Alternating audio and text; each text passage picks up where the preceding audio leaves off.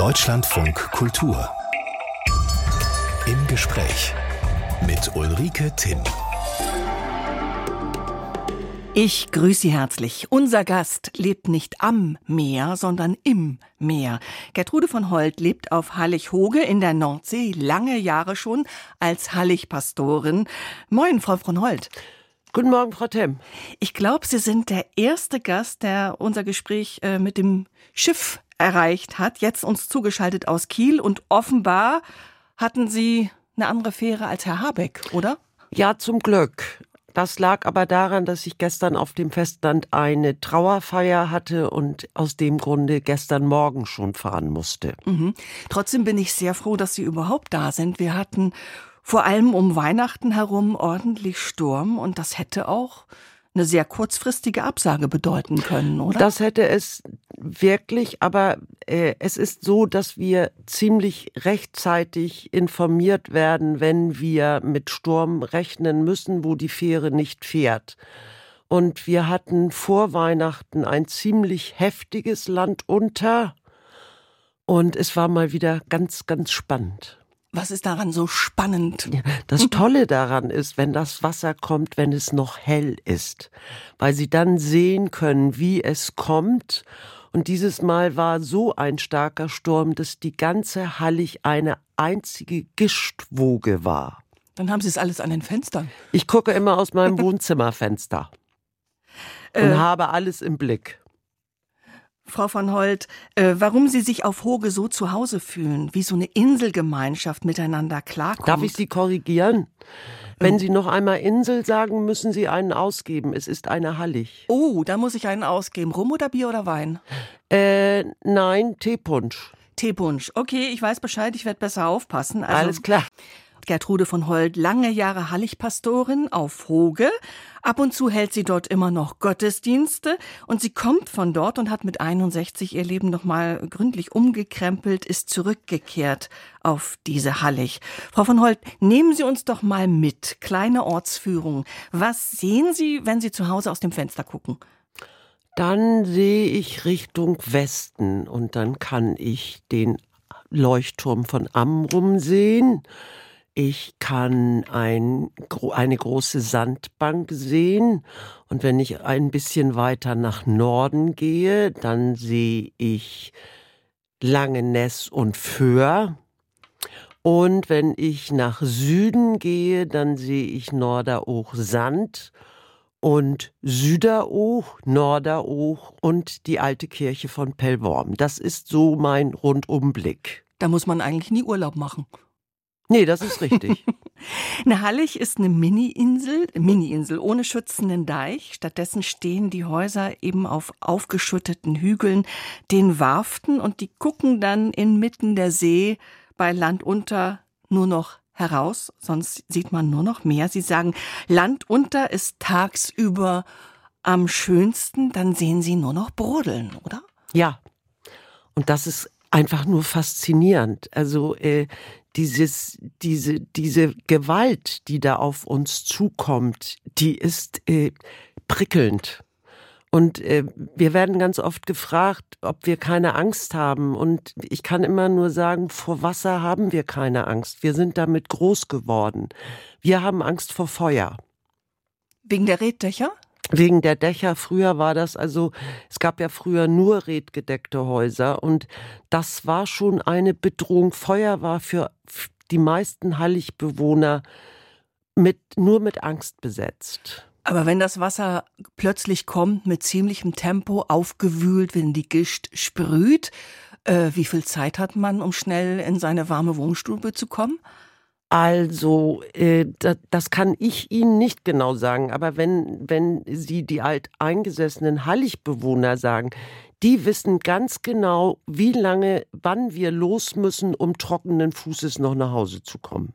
Gibt's da so, so eingespielte Abläufe, wenn wir mal nicht eine ganz äh, schlimme Sturmflut nehmen, sondern ich sag mal normales Land unter? Gibt's da so eingespielte Abläufe, was passiert, äh, bevor die Nordsee kommt? Ja, also sobald die Sturmflutwarnung rausgekommen ist, werden alle beweglichen Gegenstände festgebunden. Alles, was schwimmen kann, wird auf die Warft gebracht und wird verteut. Mhm. Das Vieh, wenn dann im, im Sommer haben wir Pensionsvieh, im Winter sind nur noch Hühner und Schafe auf, auf, auf der Hallig. Das wird also alles in Ställe oder in sogenannte Hocks auf der Warft gebracht. Ich habe in Ihrem Buch gelesen, also wenn so richtig Sturmflut ist, dann findet man ab und zu auch mal einen Seehund vor der Haustür. ja, das findet man auch. Und äh, ganz viele Enten schwimmen denn da rum. Und mein Hund spielt immer ganz verrückt, weil er sauer ist, dass er an der kurzen Leine ist, weil er liebt Enten und Gänse und äh, kann das gar nicht begreifen, dass er nicht da rein darf. Frau von Holt, ein paar Fakten zur Orientierung. Wenn die Hallig trocken ist, wie lange braucht man für einmal rundum? Wie klein ist Hoge? Zweieinhalb Stunden ungefähr. Mhm. Und wo kriegen Sie eigentlich äh, das Süßwasser her? Das kommt aus der Leitung, wie überall auch. Es gibt eine Wasserleitung über Pellworm. Mhm, aber das war doch früher äh, Nein, anders. früher gab's, äh, früher wurde das Wasser in sogenannten Soats, also Brunnen, äh, gespeichert. Das lief von den äh, Strohdächern in diesen Sod und Sie können sich vorstellen, dass dieses Wasser nicht besonders schön aussah und auch nicht besonders gut roch. Es war also sehr braun und es musste immer abgekocht werden und der Tee, der, der war oder ist nicht mit dem zu vergleichen, den wir heute trinken. Nun hat man nicht jeden Tag tagsüber Land unter und den Rundumblick kennen Sie gut. Sie leben inmitten von Natur pur. Was lieben Sie am Leben auf der Hallig?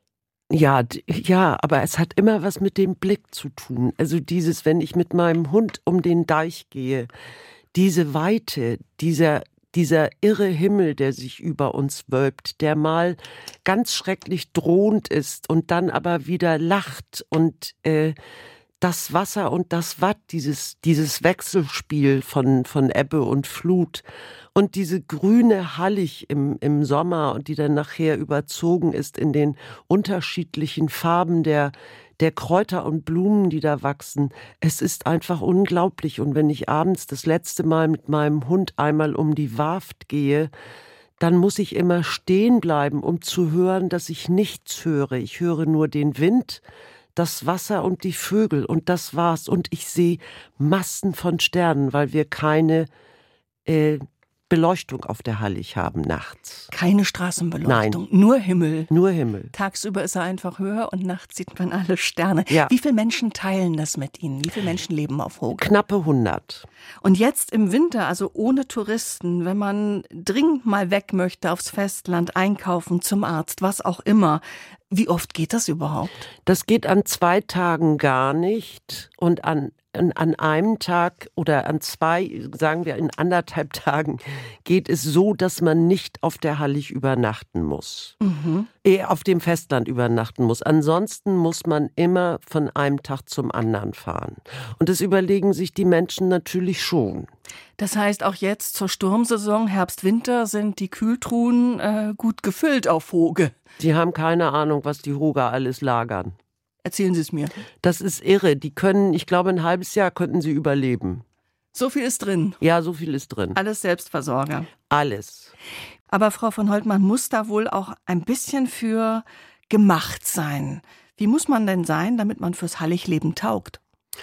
Man muss sehr gut mit sich alleine klarkommen. Man muss damit leben, dass die Menschen, die da leben, mehr über sie wissen als man selbst. Ein alter Halligbewohner hat irgendwann mal, als ich bei ihm zum Geburtstag war, zu mir gesagt, na ja, du gehst ja auch ziemlich laut to bed. Also du gehst ja auch ziemlich spät ins Bett. Weil er sehen konnte, wie lange ich noch Licht habe. Mhm. Und äh, man muss Geduld haben. Man muss darauf warten, dass die Halligleute auf einen zukommen und nicht ungestüm auf sie zuzugehen. Das können sie gar nicht gut ab. Man ist ziemlich allein da draußen, aber man ist immer allein mit wenigen anderen. Aus dem Weg gehen geht nicht. Nee, das ist schwierig. Das ist schon ziemlich speziell.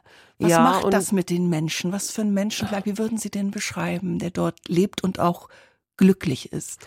Sie sind stoisch, stur, äh, manchmal überhaupt nicht nett.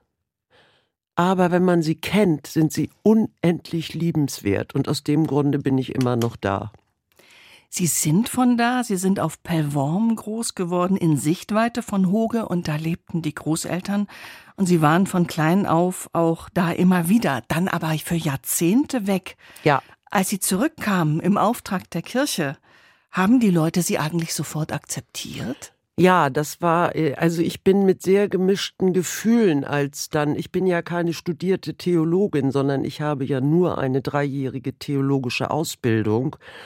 Und als dann klar war, dass äh, ich nach Hallig-Hoge gehe, weil eben kein Amtsinhaber mehr da war, sollte ich nur für ein halbes Jahr bleiben. Und ich war sehr, sehr lange nicht auf der Hallig gewesen. Ich war zwar immer mit meinen Kindern in den Ferien mal da, aber keiner meiner Familie war noch auf Hoge. Die waren alle aus Festland gezogen. Und dann habe ich gedacht, was machen sie wohl mit dir? Und ich bin da angekommen und äh, habe im Pastorat ein halbes Jahr gewohnt und bin zu den Leuten gegangen, die ich noch von früher kannte und die mich natürlich als Tutsche mit den langen blonden Zöpfen noch kannte. Und es war so, als wäre ich eben mal nur zum Einkaufen auf dem Festland gewesen. Sie haben mich mit offenen Armen empfangen. Ja da kann man ja nicht sicher sein, dass Nein, das klappt. Ne?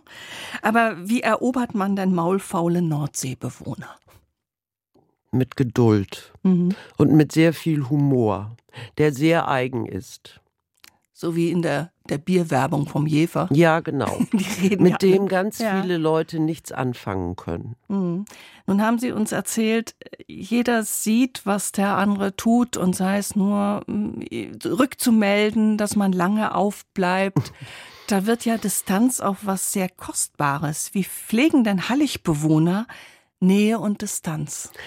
Das ist ganz, ganz schwierig. Sie haben ja schon erwähnt, dass wir auf Warften leben und da stehen äh, dem Platz geschuldet die Häuser sehr eng beieinander und wir sind auf Gedeih und Verderb aufeinander angewiesen.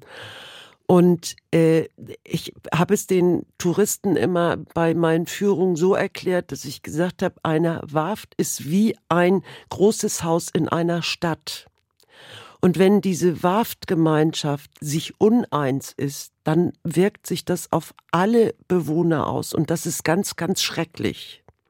Ja, wie geht man denn dann um mit Sorgen oder mit Streit? Das kommt da doch genauso vor wie, wie überall anders. Aber auch. hallo, ah. das ist ja keine Seltenheit. Ja.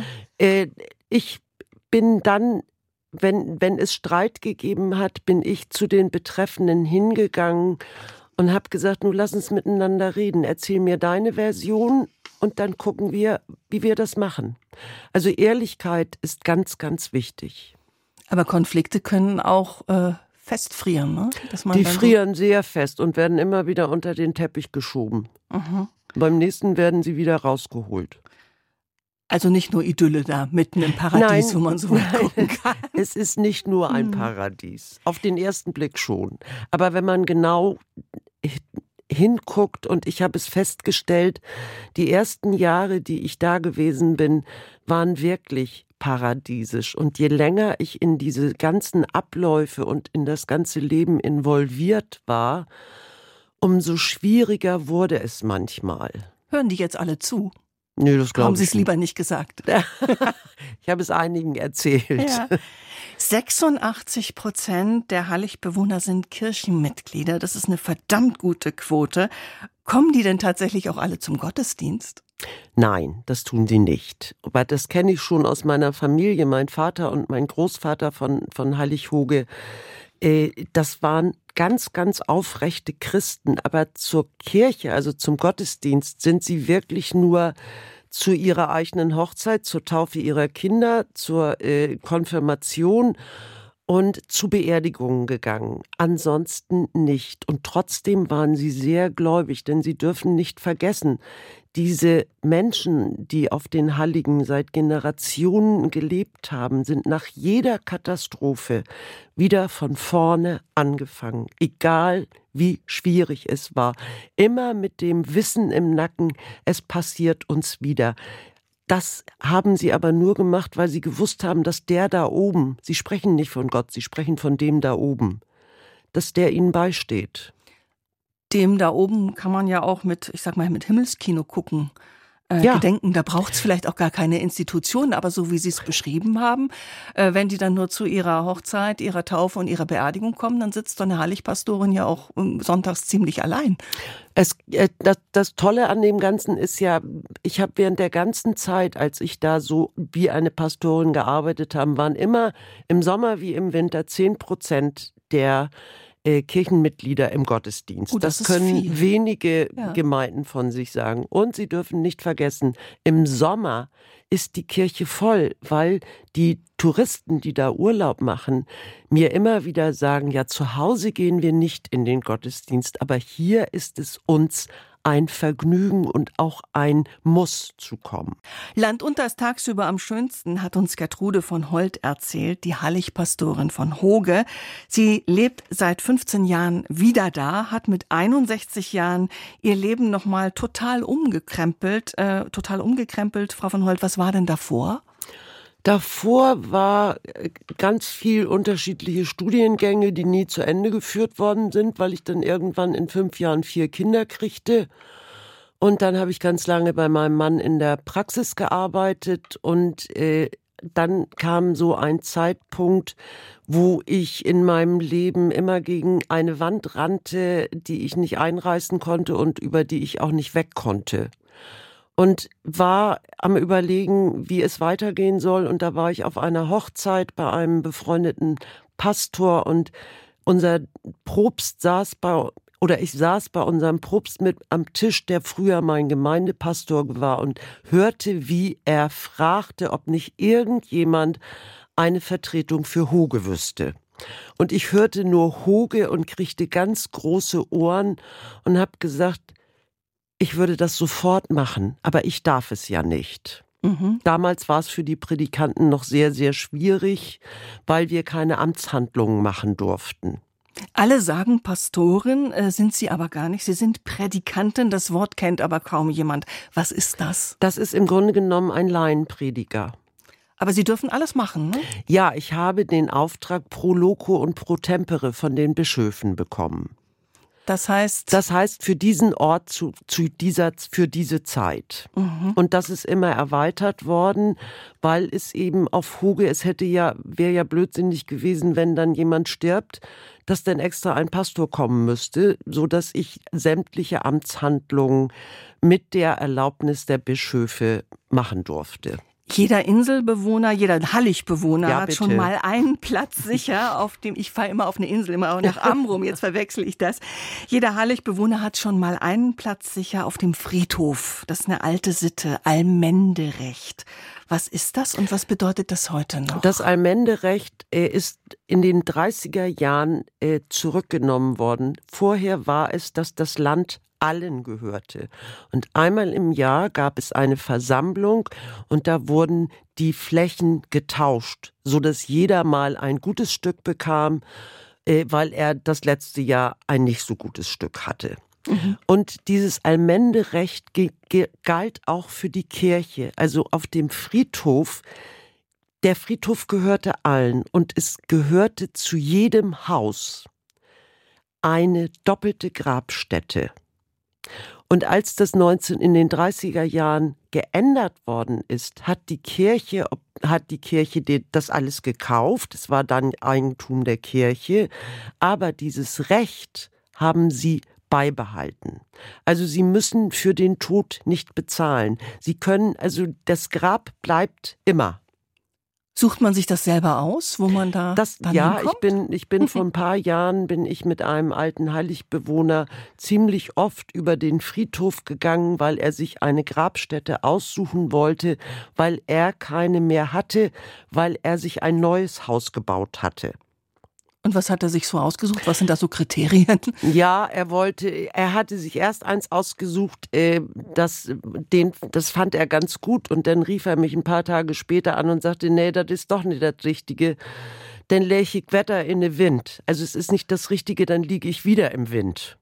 Das liegt man doch auf Amrum, äh, auf, auf Ja, aber dann, da will man windgeschützten Ort. Ja, und er hat sein ganzes Leben hat er im Wind gestanden und das Ja. wollte er nicht auch noch im Tod. Wir haben aber dann eine gefunden und ich habe ihn da beerdigt und das war Alle sehr, sehr, war alles gut. Ja. Und die Sitte, dass eine Hallig-Familie einen Sarg auf dem Dachboden hat, gibt's die noch? Nein, die gibt es nicht mehr. Der einzige Sarg, der jetzt noch auf der Hallig ist, ist bei der Kirche. Und der wird dann. Der wird dann Mhm. bei Bedarf, wird der an, den, an die Familie des Verstorbenen gegeben, ähm, bis der Bestatter dann kommt und, sie, und ihn Mhm. holt. Wir reden Hochdeutsch miteinander. Ihre Muttersprache ist platt. Und für diese Sprache setzen Sie sich auch sehr ein. Wie denn? Ich habe äh, in den ersten Jahren, als ich auf Hoge gewesen bin, habe ich im habe ich Plattdeutsch äh, einmal in der Woche abends für Zugereiste angeboten, die das gerne lernen wollten. Das habe ich zwei Jahre gemacht und es hat sehr, sehr viel Spaß gemacht. Wir hatten damals eine Kindergärtnerin aus Australien und die wollte unbedingt Plattdeutsch lernen. Und wie gesagt, das war eine ganz tolle Sache. Dann Ja. habe ich äh, für ein paar Jahre in der Schule Plattdeutsch und Religion unterrichtet. Und das war eine einmalige und ganz, ganz tolle Erfahrung und hat wahnsinnig viel Spaß gemacht. Kindergärtnerin aus Australien. Ja. Das heißt, diese kleine Welt, diese ganz kleine Welt ist in sich selber oft ziemlich international. Ja, Mhm. das ist, das stimmt. Ja. Und es ist immer, ich habe während, während ich dieser Zeit auf Hoge, ich habe unheimlich interessante Menschen kennengelernt. Denn das Gute da, das ist Fluch und Segen zugleich, wenn man unterwegs ist. Man trifft sich ja nicht nur einmal, Man trifft sich. sondern man trifft sich Dauernd. ziemlich oft. Ja. Und irgendwann kommt man unweigerlich ins Gespräch und das ist einfach fantastisch. Mhm. Große, weite, freier Blick, eigener Menschenschlag. Klingt alles wunderbar, aber wie ist das eigentlich, wenn ein Halligmensch alt wird, Unterstützung braucht, Ja, regelmäßig einen Arzt? Was passiert dann? Das ist ein ganz, ganz großes Thema, schon seitdem ich auf der Hallig bin. Ähm, wir haben jetzt seit ein paar Jahren, ich glaube seit zehn Jahren ungefähr, haben wir alle 14 Tage einen Arzt auf Hoge. Wir haben erst gedacht, oh Mann, ob das überhaupt angenommen wird, weil die meisten Heiligbewohner hatten ja ihre Ärzte auf dem Festland. Aber wenn sie alt werden, ist das immer gar nicht mehr so einfach, da hinzukommen. Und diese, diese, diese Arztbesuche sind eingeschlagen wie eine Bombe. Und das ist ein ganz großer Segen. Und wir haben eine fantastische Krankenstation mit ganz tollen Menschen. Aber eine Hallig eventuell altersbedingt verlassen zu müssen? Ja, und Das das, ist ein Schritt. Das, ja, das ist für die alt, alten Halligbewohner ein, ein, ja, eine Vorstellung, die eigentlich gar nicht in ihre Köpfe passt. Sie müssen auch mal überlegen, wenn sie 96 Jahre auf der Hallig geboren, sie sind nur zur Lehre weg gewesen und dann mal im Krieg und sind dann ihr ganzes Leben auf der Hallig gewesen und dann müssen sie plötzlich weg, weil keiner da ist, der sie pflegen kann oder der sich um sie kümmern kann. Das ist mit Horror besetzt, ne? Mhm. Und wir hatten einen Heiligbewohner, der musste kurzweilig äh, oder kurzzeitig in ein Altenheim, hat er gedacht. Und dann hatten, sind seine Kinder gekommen und er hat, und er hat sie an die Hand genommen und hat gesagt, Jem holen mich doch zu Hus. Und dann sind die Kinder nach Hause gefahren und haben das mit der Krankenstation äh, besprochen und die haben ihr okay gegeben und sie haben ihn nach Hause geholt. Das war, der war seinen Kindern so dankbar. Mhm. Und es war so schön, ihn auch zu erleben. Er, er konnte, er hat nicht mehr gesprochen, er hat nur in seinem Bett gelegen und hat sich, man sah, dass es ihm gut geht. Und ein paar Tage später ist er ganz ruhig eingeschlafen. Frau von Holt, sind Sie für Ihre Enkel jetzt Oma Hoge, so wie Sie als Kind eine Oma Hoge hatten? Ja, auf jeden Fall. Und sie mögen furchtbar gerne auf Hoge sein. Und wie oft sehen Sie sie? Das ist unterschiedlich. Meine Kinder sind zum Teil nach Nordfriesland zurückgezogen und aber auch ein Teil ist dann wieder weggezogen, so dass ich jetzt äh, bei zu meinem Sohn etwas länger fahren muss. Dadurch äh, hat sich das ein bisschen verschoben, aber ich sehe sie ziemlich oft. Aber ist ja nicht selbstverständlich, nicht? Auf so einer Hallig sagt der eine nach drei Stunden, jetzt kenne ich alles, jetzt muss ich weg, ja. und andere kommen 50 Jahre wieder. Ja, äh, das ist vielleicht ein bisschen zugespitzt, aber so viel dazwischen gibt's eigentlich nicht. Nein, äh, also wir haben ja vor Corona hatten wir bis zu 100.000 Tagestouristen im Jahr. Mhm. Das ist nach Corona ziemlich eingebrochen.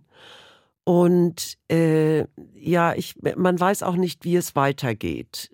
Das, und dann muss man auch dazu sagen, die Besucher werden immer älter. Mhm. Und sie können auf Hoge, es gibt ja kein Taxi, was sie mal eben von einer Warf zur anderen fährt. Es gibt Kutschen, mit denen man fahren kann. Und solange es die gibt, werden sicherlich weiterhin Touristen kommen. Aber wenn es die nicht mehr gibt, muss man sich was anderes überlegen. Wie ist denn überhaupt das Verhältnis der Halligbewohner zu ihren Besuchern? Das ist, wenn die Saison anfängt, ist es euphorisch. Kommt mal einer.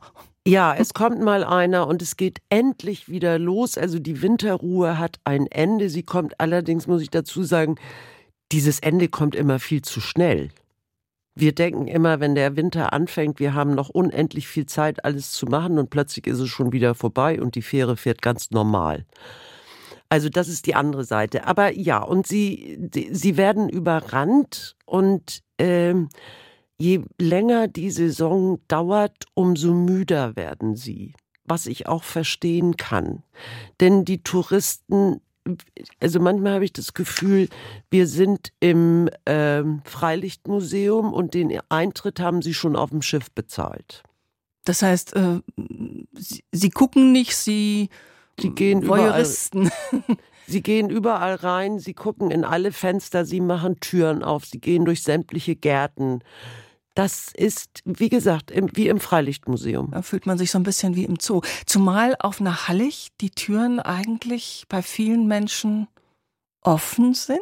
Ja, wir schließen nicht ab. Und dann steht da plötzlich einer am Flur und sagt, hallo, ich wollte mal gucken, wie das ist. Ja, ich wollte, hier gibt's hier eine Tasse Kaffee. Das ist aber unverschämt. Ja, aber es ist leider so. Mhm. Aber zum anderen, sie leben natürlich von Touristen. Ja, und das ist die mhm. andere Seite eben. Und sie brauchen die, diese Touristen, ne? Mhm. weil das muss für das ganze Jahr reichen. Mhm. Sie mussten, bei aller Liebe zu Hallig, Sie mussten auch mal weg, äh, sind weit rausgefahren, Frau von Holt, auf einem Containerschiff. Ja. Wohin ging's? Die erste Reise habe ich nach Südamerika und zurück gemacht, weil ich einmal in meinem Leben, das hatte ich mir vorgenommen, als der neue Panama-Kanal eröffnet wurde, dass ich einmal in meinem Leben durch den Panama-Kanal fahren muss, wollte. Das mhm. habe ich gemacht. Aber warum Containerschiff? Weil äh, ich habe eine Kreuzfahrtreise gemacht und die war schön, aber da waren 530 Leute an Bord und ich hätte sie alle erschießen können. Und auf dem Containerschiff hatte ich immer nur eine Mitpassagierin. Und das war traumhaft. Aber es ist so, wenn Sie mal, ich sag mal, Urlaub machen, Urlaub von der Hallig, was mit Wasser muss sein? Oder fahren Sie auch mal in die Berge? Ich habe in ein Jahr habe ich Urlauberseelsorge vier Wochen in Südtirol und vier Wochen am Gardasee gemacht. Also da war auch schon wieder ein bisschen Wasser. Ja, aber auch vier Wochen ist dann doch relativ kurz. Also wenn da so ein Berg rumsteht, ist Ihnen das unheimlicher, als wenn äh, die Nordsee. Ich fand, ich fand das in den Bergen ganz, ganz spannend. Ja. Äh, ich habe auch unheimlich viel mir erwandert und äh, ganz viel gesehen und mich mit den Leuten unterhalten. Es war auch so ein ganz kleines Dorf mit vielen Touristen. Aber ich hätte da nicht leben können. Wegen der Berge? Weil man Wegen, nicht ich, ich kann ja nicht gucken. Kann, kann ja nicht über die Berge rüber gucken. Ja. Und Containerschiff, also ich wusste gar nicht, dass das geht. Waren ja, das Sie wissen da die meisten. Der nicht. einzige Gast oder? Ja, mit einer, das erste war eine ja. Engländerin und bei der zweiten Containerschiffreise nach Australien hatte ich eine Kindergärtnerin aus Freiburg mit. Mhm. Aber dann gab es auch Landgänge? Gibt es bei Ja, in die jedem- müssen noch schnell von jedem einem haben- zum anderen. Nee, in, jeden ha in jedem Hafen kann man an Land. Und man kann sich auf dem Schiff völlig frei bewegen. Aber es gilt doch bei Containerschiffen Zeit ist Geld. Also so ausführlich dann das Land erkunden. Die Wir meiste haben- Zeit ist man doch auf See. dann. Ja, das, aber das wollte ich ja auch. Also ohne Meer können Sie nicht, Nein, Holt. Geht ich- gar nicht. Nein, ich wollte das wirklich und es war wunder, wunder, wunderschön und ich warte immer darauf, dass die Reedereien wieder diese Reisen anbieten, aber wenn sie sehen, was im, im Roten Meer los ist, dann wird es in, in absehbarer Zeit nicht mehr passieren. Die Sturmfluten auf Hoge, haben die sich eigentlich mit der Zeit verändert? Ja, total. Die ersten Jahre, als ich da gewesen bin, haben wir acht bis zehn Landunter im Jahr gehabt. Aber die waren bis auf einige wenige moderat. Und in den letzten Jahren haben wir viel, viel weniger, vier bis fünf. Dafür sind sie wesentlich höher. Wie wehrt man sich? Dann ist ja sonst, äh, hat man doch Sorge, dass Hoge irgendwann weg ist. Man wehrt sich insofern, dass in den, nach, den, nach der großen Flut 62 hat man ja in den 90er Jahren den ersten sogenannten Ringwall zusätzlich um die Warften gesetzt, damit das Wasser nicht anstandslos in, bei jeder Sturmflut in die Warft läuft und in die Häuser. Jetzt hat man vom Land äh, beschlossen, dass äh, Warften, die jetzt gefährdet sind, nochmal erhöht. Und das ist im letzten Jahr auf einer Warft auf Hoge passiert und bis 30 sollen noch drei weitere Warften erhöht werden. Das sind die Pläne, aber es ist schon eine prekäre Lage da mitten im Meer, denn wenn der Klimawandel den, den Meeresspiegel grundsätzlich ansteigen lässt und die Sturmfluten, die sie haben, da mehr Wumms hinter ist, dann äh, kann dies schöne tagsüber Land unter sich auch mal ins Gegenteil verkehren. Das auf jeden Fall. Ja. Und wir merken das aber nicht nur diesen Klimawandel, der macht sich nicht nur äh, im, äh, bei den Sturmfluten oder bei dem Land unter bemerkbar, sondern auch in dem, was in dem Meer sich bewegt. Also wir haben Fische im Meer, die aus dem Mittelmeer kommen, die hat es nie gegeben in der Nordsee. Und die werden heute, sind heute mit in den Netzen. Wir haben Vögel, die eigentlich bei uns nichts verloren haben. Unheimlich. Ja, das ist wirklich unheimlich. Wenn man im Moment in Bremen lebt oder in äh, Kreisen von Niedersachsen, dann kommt einem unser Gespräch vielleicht fast schon ein bisschen seltsam vor. Da ist man zurzeit nicht gewappnet gegen Überschwemmungen und äh, wenn man die Bilder sieht, dann sieht man kleine Inseln, da wo sie nicht hingehören. Mit welchen Gefühlen schauen Sie denn im Moment Fernsehen, Frau von Holt?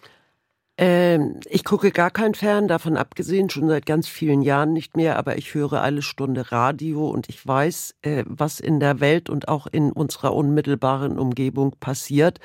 Und ich finde das erschreckend und sehr, sehr alarmierend. Und äh, ich kann mir vorstellen, oder wir wissen, wie es den Menschen gibt, denn die können nicht in irgendwelche Fluchträume in ihren Häusern sich verziehen, so wie wir das könnten, wenn es Not am Mann wäre. Und diese, diese äh, Schäden, die entstehen, das weiß ich noch als Kind, als die Warften noch nicht erhöht waren, wie das in den Häusern danach aussah. Und äh, sie haben unser ganzes Mitgefühl und wir denken wirklich sehr an sie. Könnte man als Halligbewohner dort raten? Ich glaube nicht. Das ist eine ganz andere Form weil, von Flut, weil, es, weil es eine ganz andere Ja. Form ist. ja, aber sie kommt ja nicht von ungefähr. Nein, also, natürlich nicht. Diese Regenfälle haben ja zugenommen im Winter und dass die Flüsse über die Ufer treten, ist auch nicht so selten. Dass sie es in diesem Maße machen, ist wahrscheinlich auch schon ein, ein Teil der, der Klimakrise. Aber könnte man irgendwie ähm, Hilfe beisteuern, Rat beisteuern? Also Hilfe bekommen sie, die, die ganzen Landkreise bekommen ja Hilfe von außerhalb. Und äh, ich glaube, man, man muss ihnen einfach nur signalisieren, dass wir äh, bei ihnen sind und hoffen, dass sie ein, alles einigermaßen gut überstehen. Äh, weil, und dann, das, so blöd wie sich das anhört, dass sie sich in Gottes Hände legen. Ich wünsche Ihnen, dass Ihre Warft immer hoch genug ist, Frau von Holt. Ich danke Ihnen. Und ich hatte das Gefühl, ich spreche in dieser Stunde mit einem zufriedenen Menschen. Darf ich das, habe ich das richtig gehört? Ja, das, das bin ich. Ich bin sehr zufrieden ja. und ich bin sehr dankbar für das Leben, wo ich ganz viel äh, an die Mütze bekommen habe. Aber im Nachhinein kann ich sagen, es war und ist ein gutes Leben. Schön, dass noch neue Jahr im Gespräch mit einem zufriedenen Menschen beginnen zu dürfen. Frau von Holt, vielen Dank für dieses Gespräch. Ich danke Ihnen. Und kommen Sie gut heim. Vielen Dank. Mit der Fähre. Ja, vielen herzlichen Dank. Und Sie bleiben gesund und behütet. Wir geben uns Mühe. Dankeschön.